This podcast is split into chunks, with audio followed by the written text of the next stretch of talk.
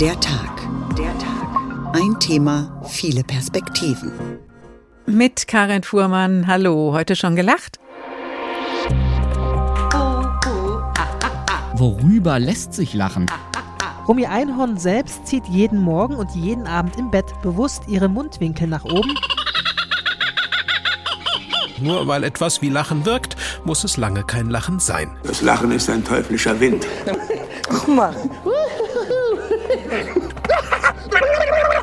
Je kürzer und knackiger eine Pointe ist, umso besser zündet sie. Dabei sind die Ratten, die beim Kitzeln am meisten lachen, die spielfreudigsten. Viel Spaß beim Ausprobieren. Diese Art der Ansteckung ist wohl die einzige gesundheitsfördernde. Lachen ist ansteckend und gesund, es sei denn, man übertreibt's. Dann wird es gefährlich und der Arzt kommt. Längst sind die positiven Effekte von Lachen und Lächeln auf unsere Muskeln, unseren Hormonhaushalt und unsere Seele medizinisch bewiesen, selbst wenn wir zu den spärlich Lachenden gehören, die zum Lachen in den Keller gehen. Kann man sich also glücklich lächeln? Und funktionieren die Wechselwirkungen von Körper und Geist auch, wenn wir saisonbedingt zum Lachen geradezu aufgefordert sind oder mit Humorerwartung ins Kabarett, Kino oder zum Lach-Yoga gehen? Unter keinen Umständen sollte uns das Lachen vergehen, finden wir. Deswegen haben wir getitelt Hello, warum Lachen immer gut tut. Diese These werden wir untermauern, wissenschaftlich und mit Menschen aus der Lachpraxis, vom Lachtelefon, aus dem Lach-Yoga und mit Satire-Experten. Jetzt hier in der nächsten Stunde und zu finden der Tag jederzeit als Podcast in der ARD Audiothek.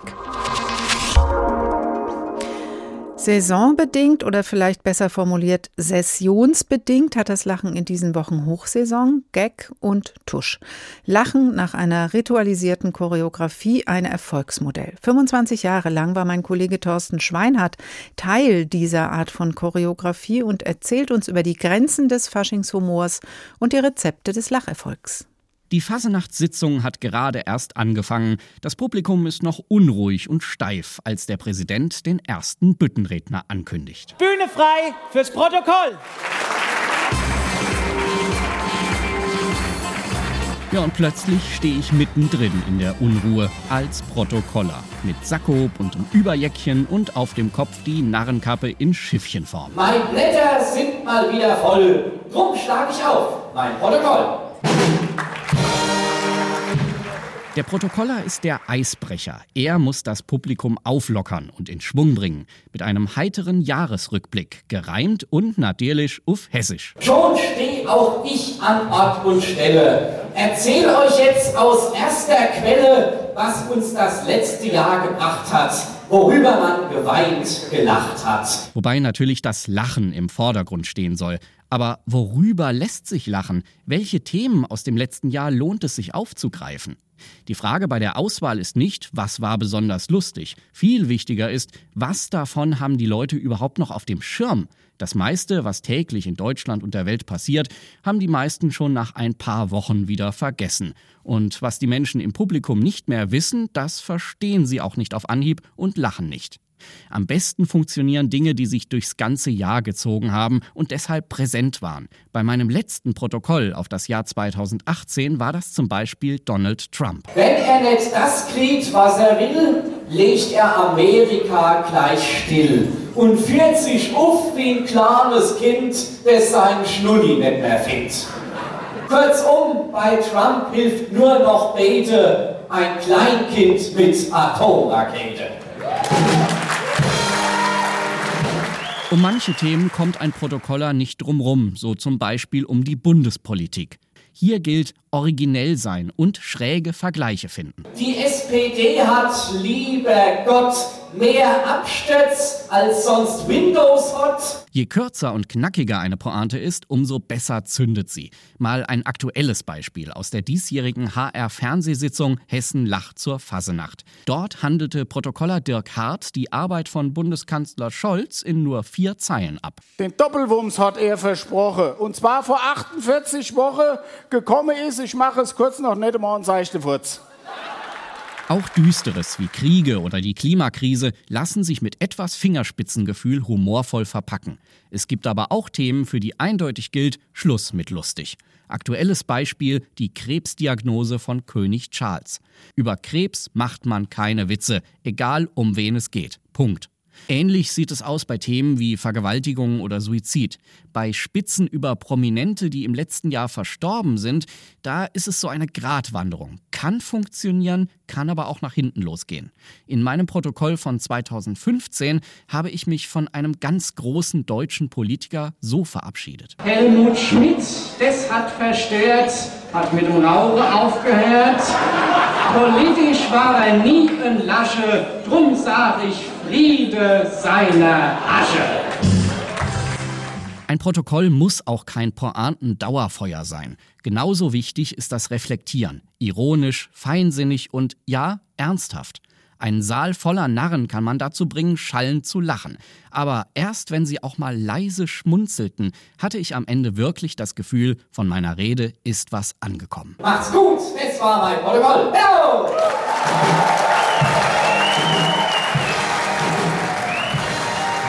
Gereimter Gag, Tusch, Lachen und Applaus. Unser Redaktionsbüttenredner Thorsten Schweinhardt hat 25 Jahre Erfahrung mit dieser literarischen Lachform.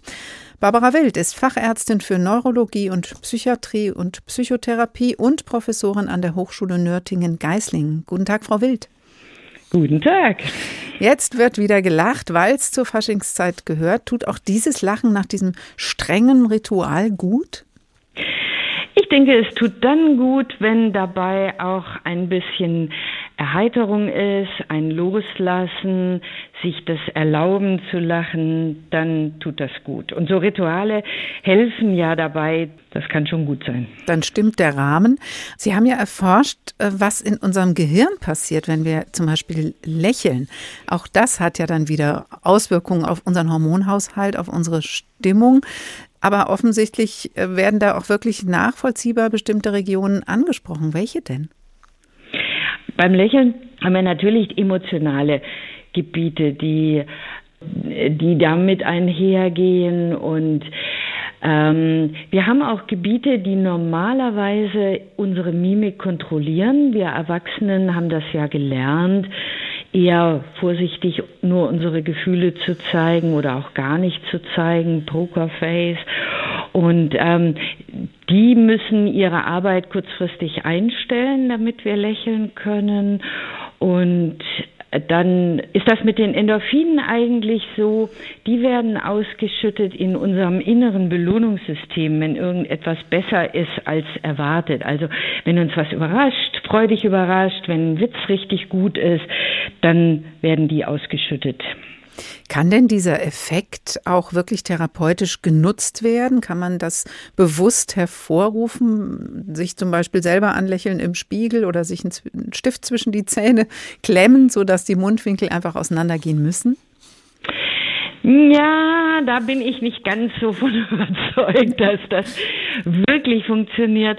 Ähm, es sei denn, es geht einher mit der Einsicht, ach, ich kann eben über mich selber lächeln. Ich mache jetzt hier irgendwelchen Quatsch und ich darf über mich lächeln. Ich muss nicht immer ernst sein.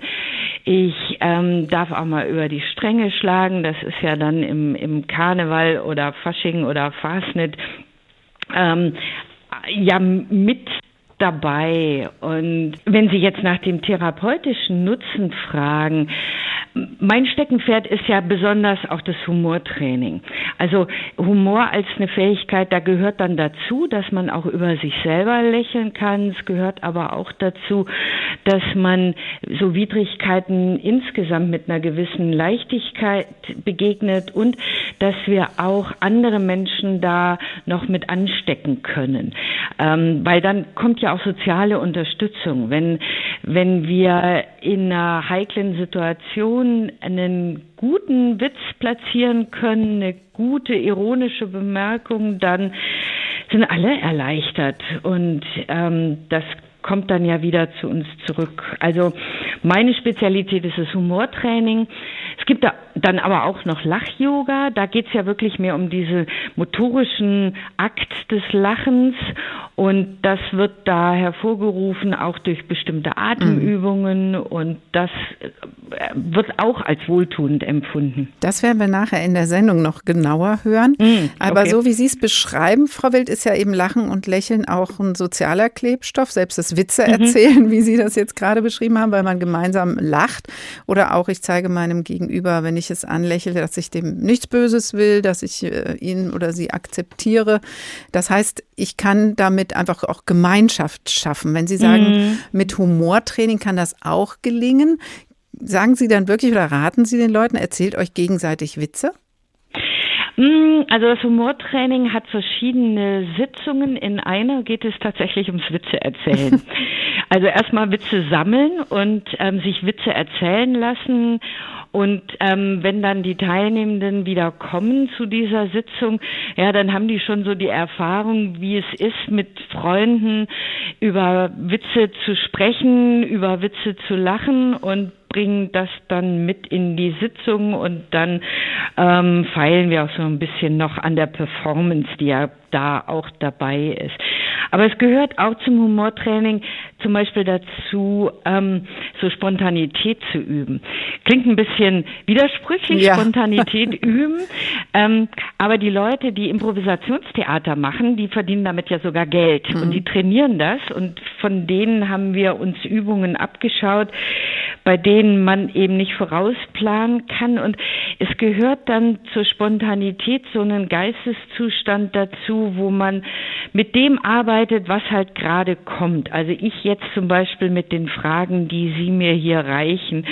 Und dann damit zu arbeiten, das irgendwie vielleicht zu übertreiben, noch eins draufzusetzen, vielleicht nochmal auszumalen und ähm, das kann man dann mhm. eben auch im Humortraining machen. Dann arbeite ich doch mal spontan mit den Antworten, die Sie mir geben, Frau Wild. Sie haben gesagt, die Leute sollen Witze mitbringen.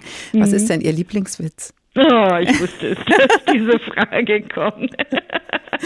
Also ich habe tatsächlich einen Witz, den ich immer wieder gerne erzähle. Und da geht es darum, dass im Wald ein Gerücht umhergeht, nämlich der Bär hat ein Buch und in diesem Buch steht, wer sterben muss.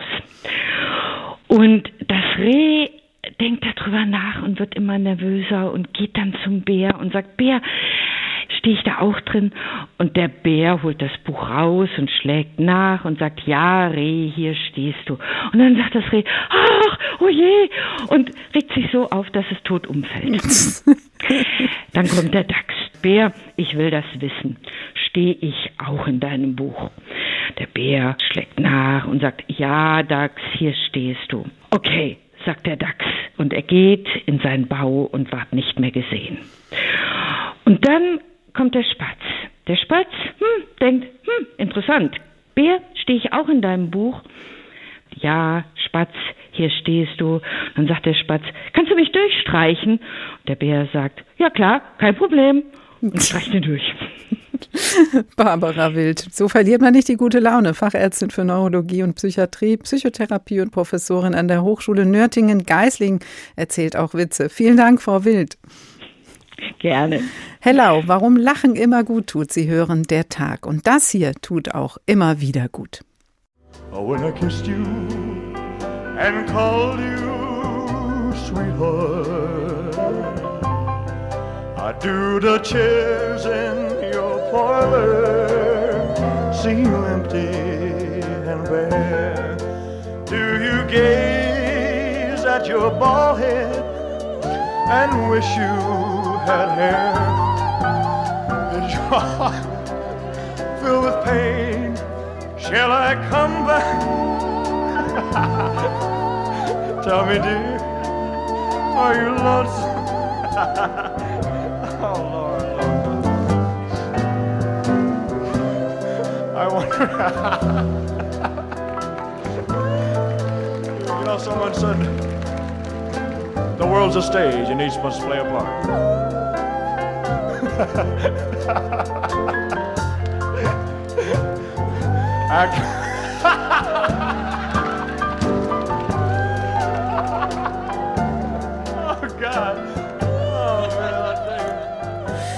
Da fällt es schwer, ernst zu bleiben. Da hat es Elvis einfach erwischt. Warum er lacht, darum ranken sich Legenden. Er baut die Zeile Do you gaze at your bald head and wish you had hair ein. Starrst du auf deine Glatze und wünschst dir, du hättest Haare.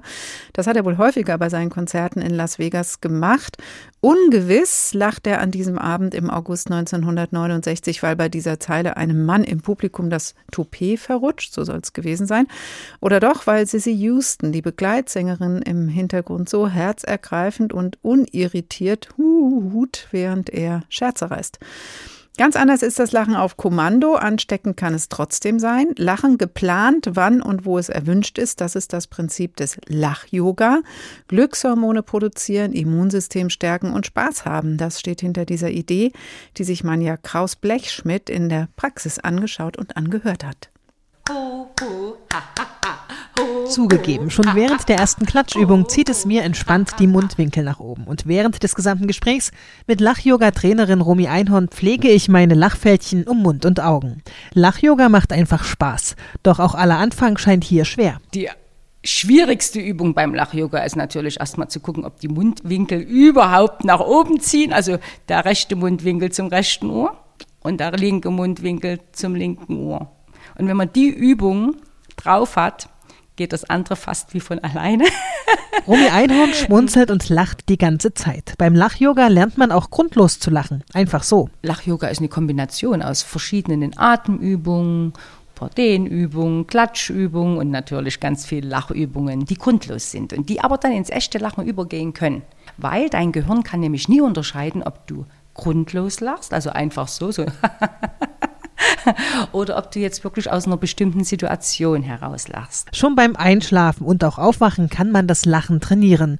Rumi Einhorn selbst zieht jeden Morgen und jeden Abend im Bett bewusst ihre Mundwinkel nach oben und das mehr als eine Minute lang. Nach 60 Sekunden ist das so ein bisschen wissenschaftlich bewiesen, dass da die Glückshormonproduktion im Körper stattfindet. Glückshormone sind im Körper aktiv, man fühlt sich entspannter mit seiner Umwelt verbunden. Das bedeutet, dein Stress Hormon wird reduziert und dein Glückshormon wird produziert, neben ganz vielen anderen verschiedenen Sachen, die im Körper ablaufen, wie zum Beispiel erhöhter Sauerstoffaustausch im Körper, Stärkung vom Immunsystem. Was auch eine schöne Sache ist, ist, dass man beim nicht gleichzeitig lachen und denken kann. Also wenn du richtig aktiv lachst, kannst du nie nachdenken und kommst aus deiner Grübelspirale raus. Hinein ins Fühlen, Loslassen, Lachen und glücklich sein. Romy Einhorn hat noch einen Trick dafür. Sie benutzt jeden Morgen ihre imaginäre Lachcreme. Mit meinen Fingern gehe ich jetzt in diese Cremedose rein und creme mein Gesicht ein und lache dabei grundlos.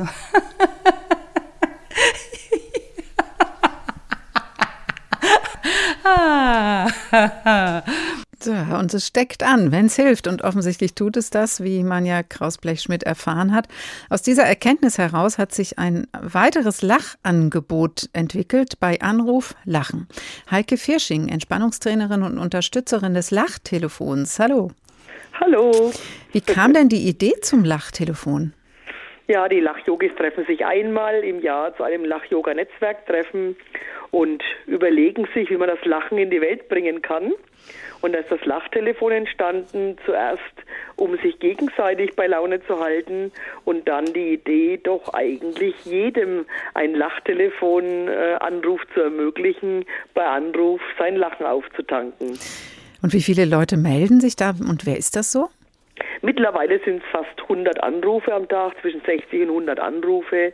Und melden tut sich eigentlich von jung bis alt. Und äh, es ist alles möglich, ob das die äh, Dame ist, die nach dem äh, Pflegeeinsatz in der Pause mal sich ein Lachen holt, ob es die Oma mit dem Enkel ist oder ja, ähm, jemand, wo eigentlich ganz gut generell gelaunt ist und sagt, ich möchte einfach mein Lachen weiterhin gut erhalten. Kann denn da jeder und jede zum Lachen angeleitet werden oder sind Sie schon mal gescheitert, dass jemand gesagt hat, äh, nee, das finde ich jetzt gar nicht lustig? Ja, natürlich gibt es auch Anrufer, die durch dieses Lachtelefonangebot erstmal gar nicht glauben können, dass wir tatsächlich ehrenamtlich als gemeinnütziger Verein so ein Lachtelefon anbieten. Manche, die hören erstmal, weil sie denken, oh, das könnte jetzt nur eine Bandansage sein oder denken, es werden Witze erzählt. Ganz wichtig, wir lachen also ohne Grund. Fake it till you make it und dann kann man die positive Auswirkung vom Lachen spüren. Jetzt sind Sie ja überzeugte äh, Lacherin, wenn Sie schon Lach-Yoga-Lehrerin ja, sind. Ähm, tut Ihnen das dann auch selber gut? Wie fühlen Sie sich nach so einem Anruf? Genau, es ist die absolute Win-Win-Situation.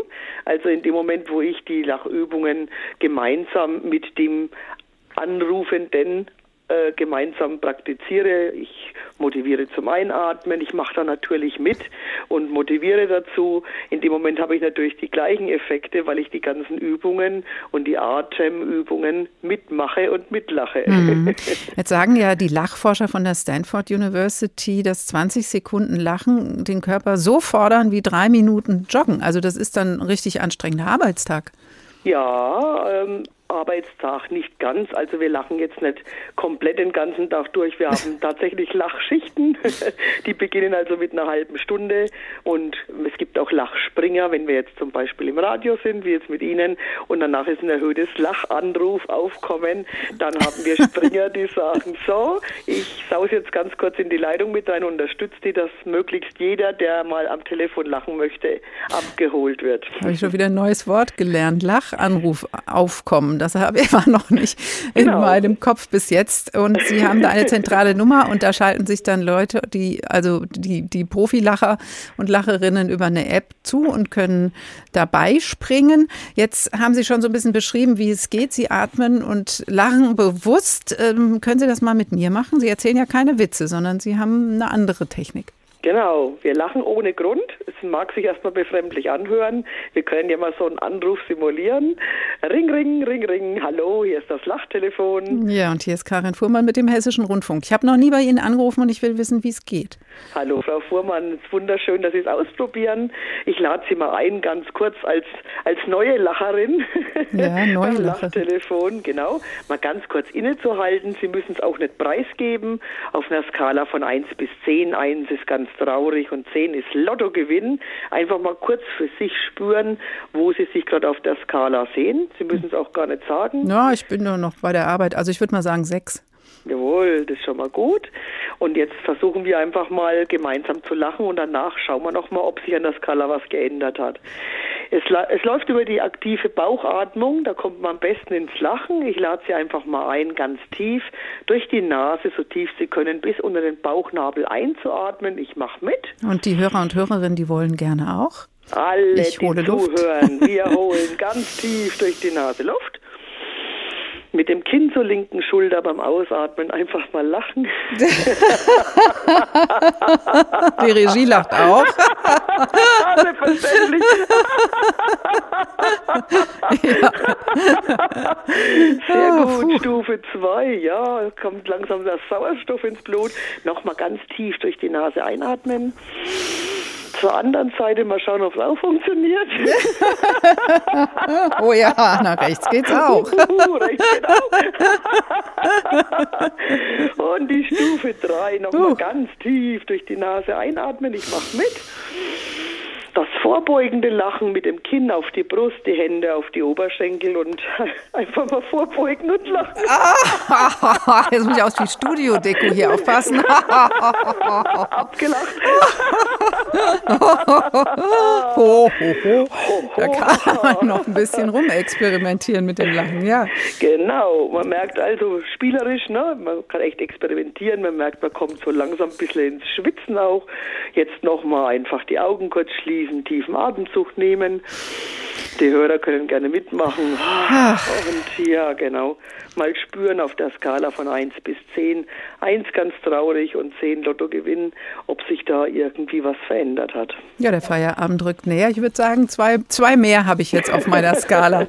Und außerdem gemerkt, das finde ich jetzt wirklich bemerkenswert, dass das überall im Körper stattfindet. Also das ist äh, wirklich eine Aktivierung weit über die Gesichtsmuskulatur hinaus.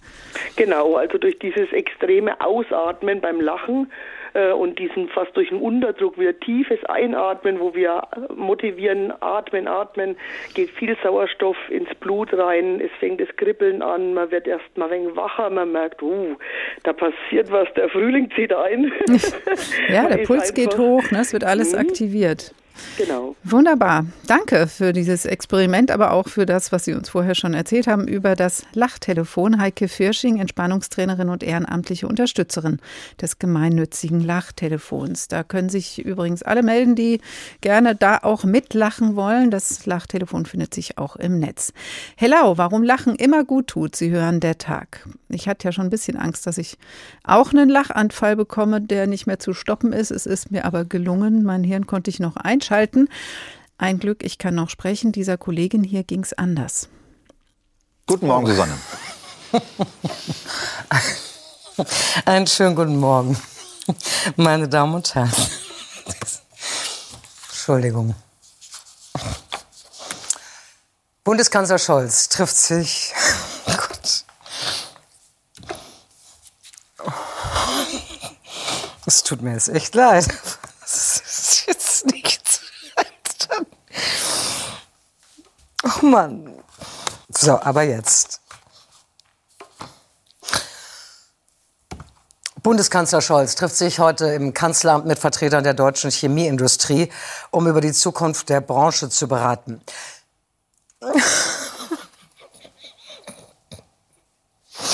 Nein, ich krieg das, ich muss es hin. Ja, und sie kriegt es hin. Susanne Daubner im Morgenmagazin. Können Sie da noch ernst bleiben? Ich finde, es fällt schwer. Ende September war das und das, was da passiert ist, haben sich Millionen angeguckt. Anderen beim Lachen zuzusehen und zuzuhören, gefällt offensichtlich. Und das auch auf der Leinwand. Sei es das kindlich Unbeschwerte, das Amüsierte oder auch das hämische, dreckige Lachen. Wohl kaum ein Kinofilm kommt ohne Lachen, Lächeln oder Grinsen aus. Mario Scala hat trotzdem einen Film gefunden, in dem es aber trotzdem ums Lachen geht. Gelacht wird in der Name der Rose so gut wie nie. Das Klosterleben der Mönche ist von grimmiger Ernsthaftigkeit. Und dennoch ist das Lachen das zentrale Thema in Umberto Ecos Buch wie der Verfilmung mit Sean Connery in der Rolle des Franziskaners William von Baskerville.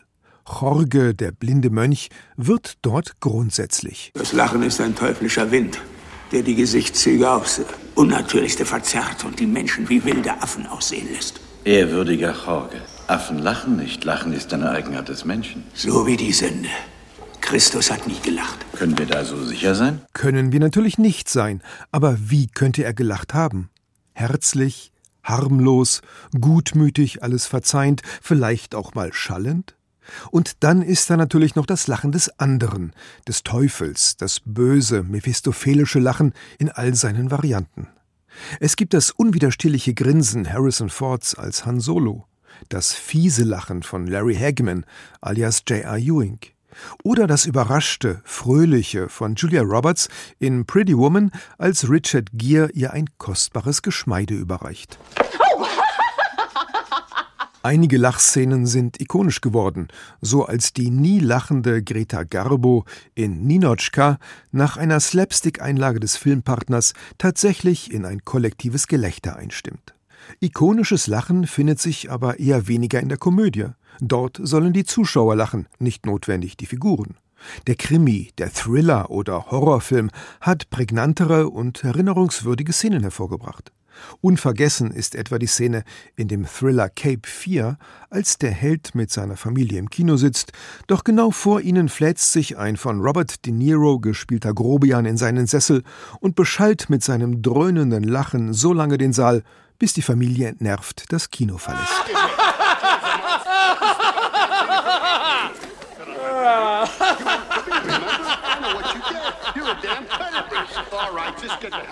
Schnell wird klar, dieses dröhnende Lachen De Neros ist der Auftakt für ein Duell auf Leben und Tod. Wer die Varianten des bösen, teuflischen Lachens genauer studieren möchte, ist bei Batman und den Joker-Filmen an der richtigen Adresse. Jack Nicholson, Heath Ledger und zuletzt Joaquin Phoenix haben jeweils ihre Version des bösen Lachens präsentiert.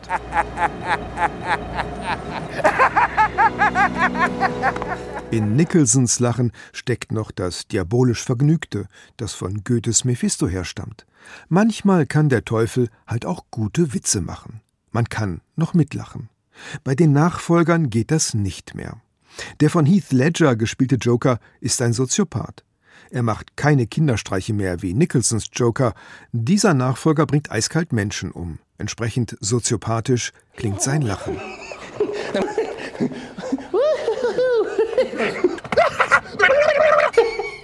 Noch einen Schritt weiter geht Joaquin Phoenix.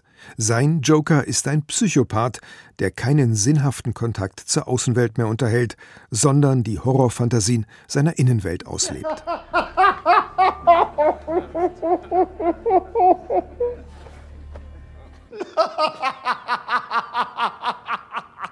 Wer immer den nächsten Joker spielen möchte, muss sich höllisch anstrengen, dieses den Film wie ein Leitmotiv durchziehende irre Lachen noch zu übertreffen.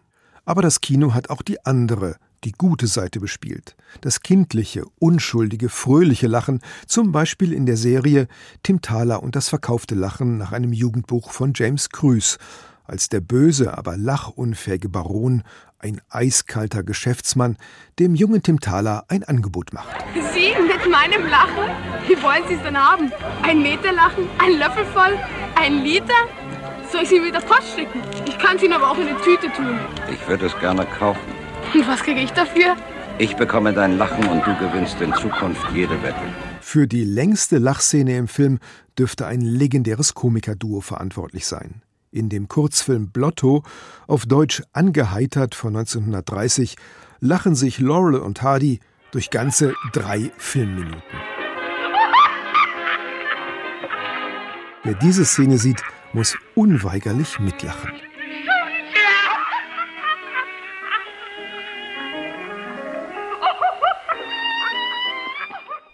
Na, zum Glück sehen wir es nicht, sondern hören es nur. Da haben wir die ganze Bandbreite von Leinwand-Lachvarianten gehört im Bericht von Marius Galler. Von unbeschwert bis fies. Martin Sonntag, seit Januar Leiter des Karikatura-Museums für komische Kunst in Frankfurt und davor Leiter der Karikatura-Galerie für komische Kunst in Kassel. Hallo, Herr Sonntag. Guten Abend, Frau Fuhrmann, ich grüße Sie. Welches Lachen hören Sie denn am liebsten? Oh, am liebsten äh, oder am besten gefällt mir das Lachen, das sehr überraschend direkt aus dem Rückenmark kommt, wenn man von einer Situation so äh, überwältigt ist, dass es einfach aus einem herauspustet. Also schön laut und fett. Hören Sie das denn bei in Ihrem Haus? Weil die komische Kunst ist ja eher eine Welt des leisen Humors. Ja, in der Tat haben wir im Haus beides, den leisen Humor, wenn man in sich reinschmunzelt, aber dann gibt es doch tatsächlich ab und an die Situation, dass einer äh, einen Besucher oder eine Besucherin nicht an sich halten kann und tatsächlich laut prustend vor einem Bild steht. Und dann passiert das, was Sie ganz zu Anfang der Sendung gesagt haben, nämlich Lachen ist ansteckend und dann trauen sich die anderen Besucherinnen auch, laut zu lachen. Und das geht dann manchmal wie eine Welle durchs Haus.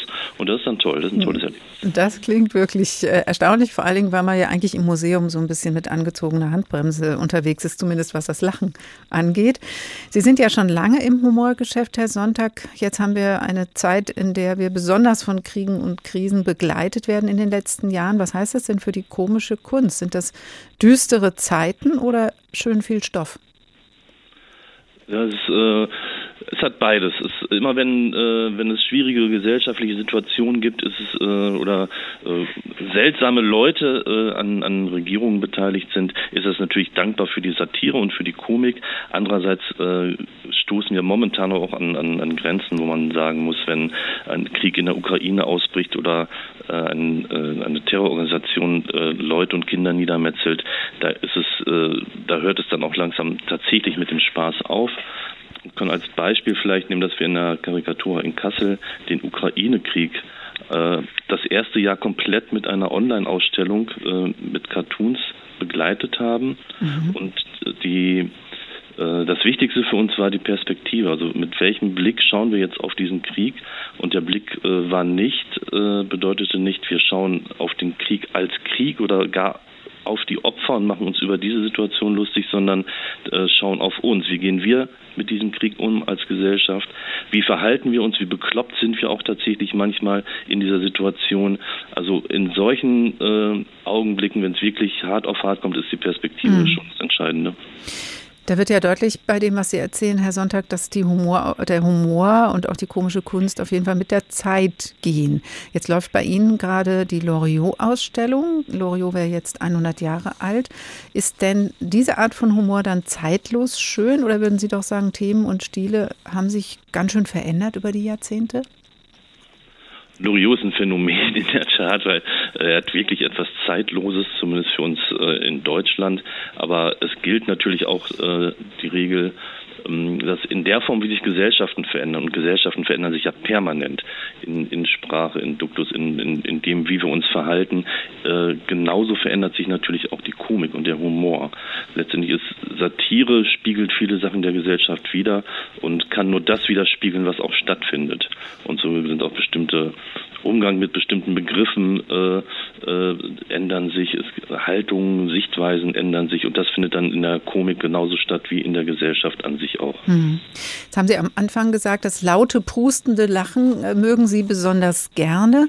Das gehört sich eher nicht für die Frauen. Es hat sich zwar auch etwas verändert, aber es ist immer noch was, was ähm, eher Männern zugeschrieben wird. Ebenso wie insgesamt in der Humorbranche sich mehr Männer finden. Auf den Bühnen sind die Frauen da unterrepräsentiert. Es wird zwar langsam besser, aber wie ist es bei der Satire? Wie ist es in der Karikatur, bei der komischen Kunst? Oh, das ist gut, wenn Sie, dass Sie das ansprechen. Und zwar würden wir jetzt sofort auf, auf diese Anregung hin äh, das, äh, das laute Lachverbot für Männer hier aussprechen und sagen, jetzt dürfen, müssen Frauen erstmal laut lachen. Ähm, ich habe mich ja eben bemüht. also ähm, äh, ich, ich hoffe, ich hoffe doch sehr, dass, dass, dass so eine so eine Regelung oder eine gesellschaftliche Konvention, dass Frauen nicht laut lachen dürfen, dass das also endgültig und lange schon der äh, Vergangenheit an, angehört. Und ähm, wir sehen gerade im Bereich der Komik, ist es aber tatsächlich so, dass äh, aus historischen Gründen, das würde jetzt sehr lange dauern, das auszuführen, tatsächlich weniger Frauen aktiv sind. In der, auf der Bühnenkunst, äh, da ist das ein bisschen anders, da hat sich sehr viel getan mhm. in den letzten Jahren. Und in der Bildsatire, also im Bereich, für den wir zuständig sind, bei den Karikaturen und den Cartoons, ähm, war es sehr, sehr lange äh, sehr, sehr äh, dünn besetzt prozentual. Vielleicht waren zehn Prozent Frauen in der Szene unterwegs. Das hat sich in den letzten Jahren aber deutlich verändert und äh, deutlich äh, verbessert. Und da tragen dann auch Formate dazu, die Sommerakademie für komische Kunst in Kassel, die wir seit vielen Jahren machen, wo es dann wirklich um die Aus- und Weiterbildung von äh, Talenten in der komischen Kunst geht. Und da passiert ganz viel und das ist, das tut der ganzen Szene auch sehr gut. Hm, und da entstehen dann einfach Netzwerke, über die es dann leichter wird, auch äh, Talente überhaupt mal an die Öffentlichkeit zu bringen, weil ich könnte mir vorstellen, gerade in diesem zeichnenden Geschäft, das findet ja erstmal nicht so laut auf der Bühne statt, sondern eher zurückgezogen. Jetzt haben wir von von Lach-Yoga gehört in der Sendung, von einem Lachtelefon Ton und äh, also diesem Lachen auf Knopfdruck sozusagen. Sie arbeiten täglich mit komischer Kunst, was äh, sich äh, ja etwas andere Kategorie ist. Ist Ihr Team trotzdem besonders lachaffin? Das kann man so sagen, in der Tat. Also alle, äh, alle Leute, die in der, in der, mit Komik zu tun haben oder im Bereich der Komik arbeiten und selbst nicht, äh, äh kein, nicht über Humor besitzen und nicht komisch sein können, äh, das wäre eine Fehlbesetzung. Und ähm, aber man sieht das auch in ganz vielen anderen Bereichen. In jedem Büro wird gelacht, mhm. an jedem Arbeitsplatz wird gelacht. Und wenn es äh, nach uns gehen würde in der Karikatur, müsste eigentlich viel mehr gelacht werden und auch gerne laut. Also auf jeden Fall ein Job mit Spaßgarantie. Martin Sonntag, Leiter des Karikatura-Museums in Frankfurt. Dankeschön. Herr Lau, warum Lachen immer gut tut, Sie hören der Tag. Lachen tut gut, ist gesund, für uns Menschen auf jeden Fall. Darüber haben wir jetzt ausreichend Belege in der Sendung gesammelt. Der Mensch ist zoologisch betrachtet ja ein Angehöriger des Tierreichs. Und dank neuer Erkenntnisse der Verhaltensforschung wurde in den letzten Jahren immer klarer, es steckt viel mehr Mensch im Tier, als wir es lange wahrhaben wollten. Trifft das auch für das Lachen zu? Können auch andere Tiere als das Tier Mensch lachen? In Kinderliedern geht es auf jeden Fall. Bis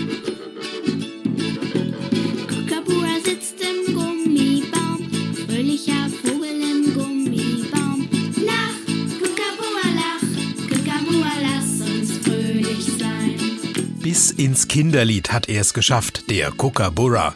Bekannt ist der australische Rieseneisvogel auch als lachender Hans, denn seine Rufe, die klingen so. Hört sich an wie ein Heiterkeitsausbruch beim Menschen und steckt regelrecht zum Mitlachen an. Doch mit Fröhlichkeit haben die Rufe nichts zu tun. Vielmehr grenzen Kookaburras so ihre Territorien ab. Heißt, nur weil etwas wie Lachen wirkt, muss es lange kein Lachen sein. Das trifft übrigens auch auf Delfine zu. Sie sehen ja immer so aus, als würden sie lächeln. Das allerdings liegt nicht an immer guter Laune, sondern an ihrer fehlenden Gesichtsmuskulatur und an der Form ihres Unterkiefers. Heißt das, dass Tiere gar nicht lachen können? Keineswegs. Man braucht nur mal im Zoo junge Affen beim Spielen beobachten, Paviane zum Beispiel. Da wird ganz schnell ohne Zweifel klar, sie können lachen und sehr fröhlich sein. Und die berühmte Verhaltensforscherin Jane Goodall, die beobachtete bei Schimpansen in Afrika, dass bei ihnen nicht nur die Kinder fröhlich lachen, sondern auch die Erwachsenen, wenn sie sich kitzeln. Lachen können übrigens auch Tiere, die nicht so nah mit uns verwandt sind wie Affen. Berühmt wurden hier zum Beispiel die lachenden Ratten des Neurowissenschaftlers Jak Panseb aus Estland. Vor allem junge Ratten geben sehr hohe Pfeiftöne von sich, die an Lachen erinnern. Erst per Ultraschalldetektor werden sie für uns hörbar. Die Ratten geben diese Töne beim Spielen von sich und wenn sie gekitzelt werden. Dabei sind die Ratten, die beim Kitzeln am meisten lachen, die spielfreudigsten. Bei Gefahr, Flucht oder Angst wird das Lachen sofort eingestellt.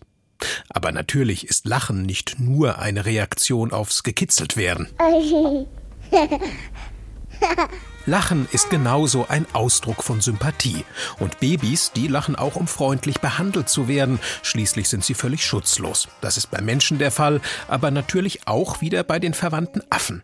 Und bei beiden gibt es auch das Lachen in Konflikt- oder Angstsituationen, etwa um dann die Stimmung aufzulockern. Und bei Pavianen etwa dient ein aggressiveres Lachen dem Drohen.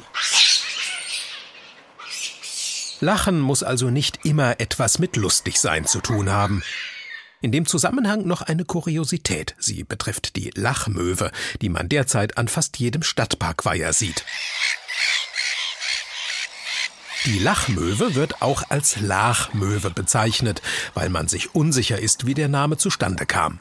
Wissenschaftlich heißt sie Larus redibundus, auf Deutsch die lachende Möwe. Das dürfte daran liegen, dass sie in großen Kolonien brütet und in diesen verständigt sie sich über Laute, die sich ein wenig nach Lachen anhören. Hypothese 2 jedoch, der Name kommt von Lachen, denn die Möwen brüten unter anderem an flachen Binnengewässern, die früher Lachen genannt wurden. Merke also, manche Tiere führen einen mit ihrem Gelächter in die Irre und andere können's wirklich und aus vollem Herzen, darunter das Tier Mensch. Und das ist eigentlich ganz praktisch, denn sonst wär's ja auch mit dem Karnevalfeiern Essig. Stefan Hübner über tierisches Lachen. Es gibt es, aber es funktioniert doch anders als bei uns Menschen der Humor. Jedenfalls habe ich noch kein Tier gesehen, das über gute Fernsehsatire lachen kann, wie die des Satiremagazins Extra 3 mit Christian Ehring. Am allerschlimmsten finde ich Ratschläge. Ratschläge, um die man nicht gebeten hat. Man hört ja heutzutage nicht mehr gute Besserung, wenn man krank ist. Man hört, äh, was mir sehr geholfen hat. Als ob das irgendeine Sau interessieren würde. Ähm, äh, was mir sehr geholfen hat, Salbei. Ehrlich, bei einem Bandscheibenvorfall? Unbedingt. Oder Ingwer. Erkältungszeit ist Ingwer-Empfehlungszeit. Äh, ehrlich, wie, wie oft ich in diesem Winter schon Ingwer empfohlen bekommen habe. Ingwer, Ingwer, der Superstar, Ingwer. Kann ja offenbar alles. Ingwer hilft bei Entzündungen und gegen Verdauungsbeschwerden und bei Potenzproblemen. Ingwer repariert ja auch den PC verlegt ihr das Laminat. Ingwer ist ja eine dermaßen unsympathische Streberknolle. Meine Fresse. Da lob ich mir eine ordentliche Geschlechtskrankheit. Da kriegt man wenigstens keine ungefragten Tipps. Also was mir sehr geholfen hat, ach nee. Christian Ehring in Extra 3. In diesem Beispiel lebensnah, sonst gerne auch politisch, immer kritisch und satirisch. Christian Sie von der Redaktion der Satiresendung Extra 3. Hallo. Grüß Sie, Frau Fuhrmann. Woher weiß denn die Redaktion, worüber das Publikum lacht? Naja, das wissen wir natürlich nicht. Wir können es nur ahnen und äh, wir können es von dem ableiten, worüber wir selber lachen können. Das heißt, wie finden Sie die besten Themen für Gags, Moderation oder auch die Einspieler? Wird das ausgehandelt, diskutiert im Team? Naja, wir verstehen uns ja als Satire-Redaktion vorrangig auch erstmal als journalistische Redaktion. Insofern steht bei uns bei der Themenauswahl weniger im Vordergrund, was am Ende lustig ist. Also nicht bei allen Themen, bei manchen schon, aber die politischen Themen gehen wir natürlich davon aus, was ist relevant.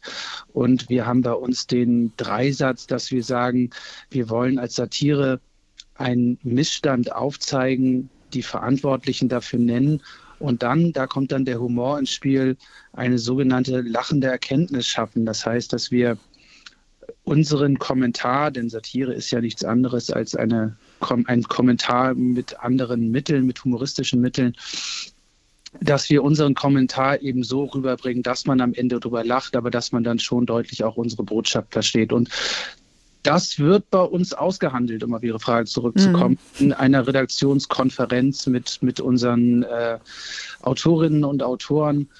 Und äh, das ist ein sehr kreativer Haufen, wo dann auch sehr viele schöne Ideen zustande kommen. Und dann kommt nicht irgendwann der Moderator Christian Ehring um die Ecke und sagt, das machen wir und das machen wir nicht.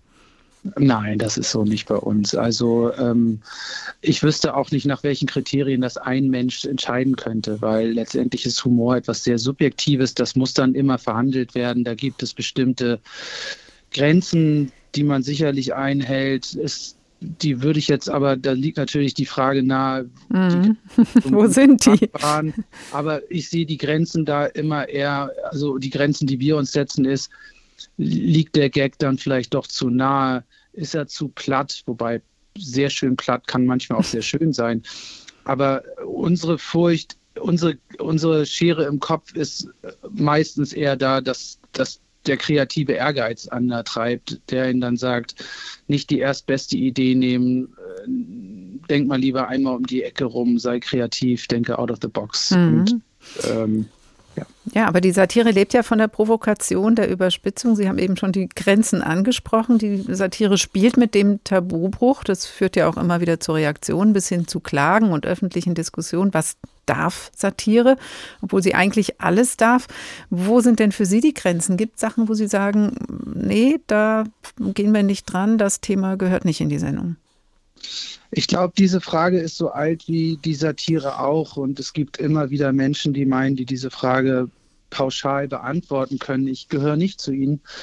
Ähm, das ist immer wieder eine Einzelfallabwägung. Ähm, letztendlich ist Satire eine Form der Kommunikation, äh, in der man eine Botschaft chiffriert. Und ähm, da gibt es einen Vertrag mit, also mit dem Zuschauenden, der weiß, das ist jetzt ironisch gemeint, das ist satirisch gemeint und der dechiffriert das dann. Und über diesen Vorgang der Dechiffrierung ähm, ist es so, dass man sich sehr viel intensiver mit dieser Botschaft auseinandersetzt, als wenn man sie klar und eindeutig äh, wie in, in, der Nachrichtensprache ähm, empfängt. Mhm. Da ist die Provokation und das Ransegeln an diese Grenze des Sagbaren, die ist da natürlich hilfreich, weil es zu einer intensiven auseinander, intensiveren Auseinandersetzung mit der Botschaft führt.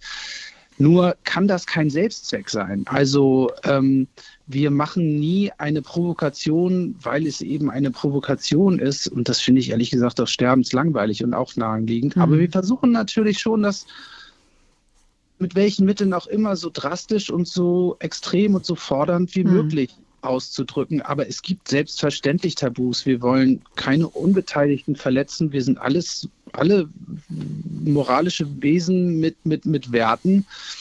Und an diese Werte halten wir uns natürlich. Mhm. Da sind die Grenzen.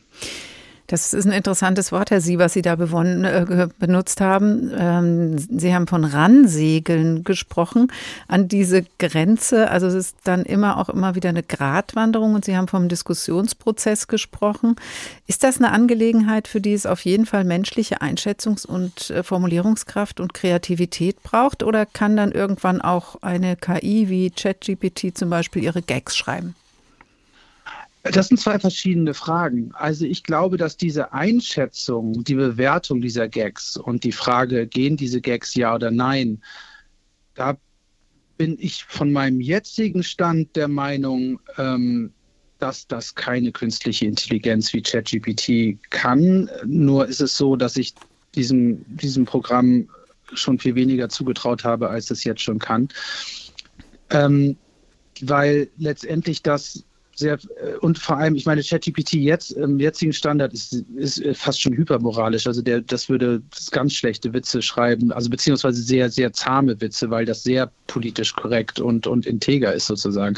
Aber ähm, nochmal, es ist so, dass ich die Hoffnung habe, dass das noch eine Weile so ist, dass eine künstliche Intelligenz diesen Charme der menschlichen Kreativität, ähm, der auch in der Verwirrung, in der Überraschung, in der eben sich nicht an logische, also nicht an, wie soll ich sagen, also der schon im Wahnsinn, im Chaos auch steckt. Mhm. Ähm, dass ich hoffe, dass das noch sehr lange Zeit den Menschen vorbehalten bleibt. Mhm.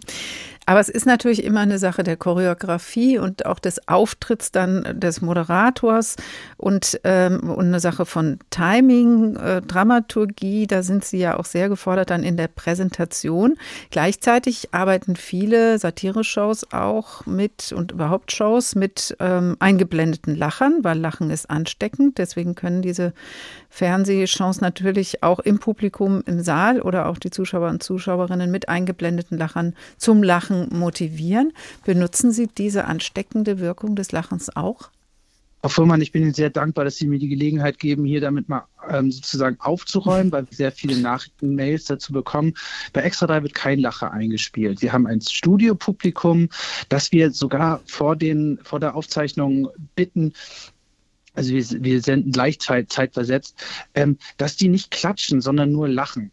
Und ähm, da das ist alles authentisch. Da wird keiner irgendwie, äh, kein künstlicher Lacher eingespielt. Wir haben das große Glück, dass wir mit Christian Ehring ein, ein Bühnentier haben, der 100 Auftritte im Jahr als Kabarettist hat, der weiß, wie man mit dem Publikum umgeht, der braucht das, auch diese Interaktion und da lachen die dankbarerweise von ganz alleine. Und ich finde auch, dass man, also, also man merkt es dann schon, wenn die Lacher künstlich sind. Und ich finde es auch verdient, wenn ein Witz nicht zündet, dass er dann nicht belacht wird. Und das muss dann auch authentisch so über den Sender gehen. Und dann muss der Moderator damit auch irgendwie klarkommen. Herr Sie, wie geht es Ihnen denn, wenn Sie den ganzen Tag sich darüber Gedanken machen, was die Leute witzig finden, den ganzen Tag darüber Gedanken machen, welcher Gag jetzt zündet und welcher nicht? Und das dann auch immer wieder diskutieren, vergeht Ihnen da manchmal das Lachen? Nein, ehrlich gesagt denke ich das gar nicht so an die, ähm, ich, ich denke nicht wirklich an die Zielgruppe, sondern ich denke, äh, irgendwie ist es eher so, dass ich bei dem, bei den Dingen, die in der Welt passieren oder bei den Nachrichten, die ich da höre, wenn ich da die Widersprüche merke oder die Absurditäten oder die, naja, Banalitäten, dass, dass ich dann denke, wie kann man das mit meinem Werkzeug zu einem Witz umwandeln oder damit dann durch, durch eine satirische Drehe aufzeigen, wo, wo der Hase im Pfeffer liegt oder wo, wo mhm. etwas schief läuft. Das ist dann eher das Ding. Aber ich denke nicht daran, wer da draußen darüber lacht, weil wir sind alle so unterschiedlich. Mhm. Die lustig finden, finde ich nicht lustig. Was jemand was ich lustig finde, finden sie nicht lustig. Das ist dann so. Das Journalistische steht im Vordergrund. Christian Sie von der Redaktion des Satire-Magazins Extra 3. Vielen Dank.